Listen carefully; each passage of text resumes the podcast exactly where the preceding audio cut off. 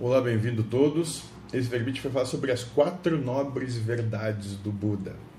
De uma forma bem simplificada também, porque a gente não busca se, se aprofundar na, nessas, nessas questões, mas elas trazem é, formas, nos, nos, trazem meios né, de facilitar o nosso o que a gente veio fazer aqui, que vai que é facilitar a nossa proposta de ser feliz, né?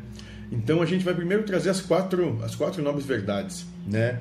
Que é o que o mentor da casa vai dizer. Ele vai dizer o seguinte: hoje vamos simplificar as quatro nobres verdades.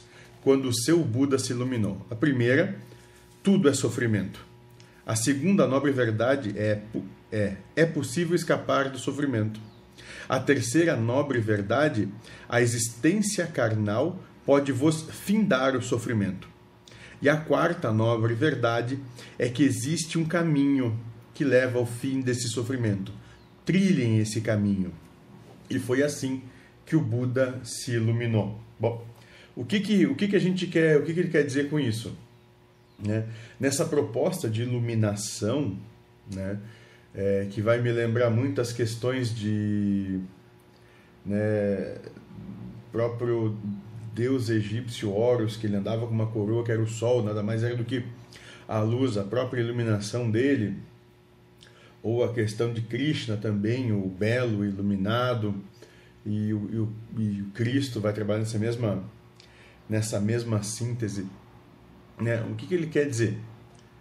Quando você compreender que tudo do sistema humano de vida, que toda a cultura que você está inserido, que tudo que está fora de você serve única e exclusivamente para lhe propor sofrimento, e a palavra é lhe propor sofrimento, não te faz sofrer, te propõe sofrimento.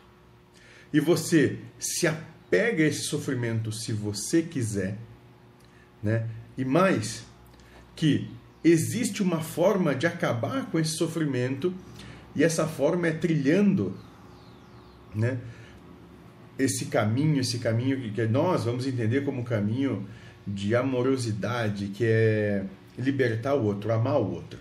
Nós vamos, o Buda vai falar daí depois de, de muitas outras, é, vai, vai ser de muitas outras minúcias nesse trabalho. Nós vamos entender o seguinte, que é só amar. Amar nada mais é dentro do que a gente pode fazer nesse momento respeitar o direito do outro ser quem ele quiser ser, de estar onde, onde quiser estar e de fazer o que quiser fazer.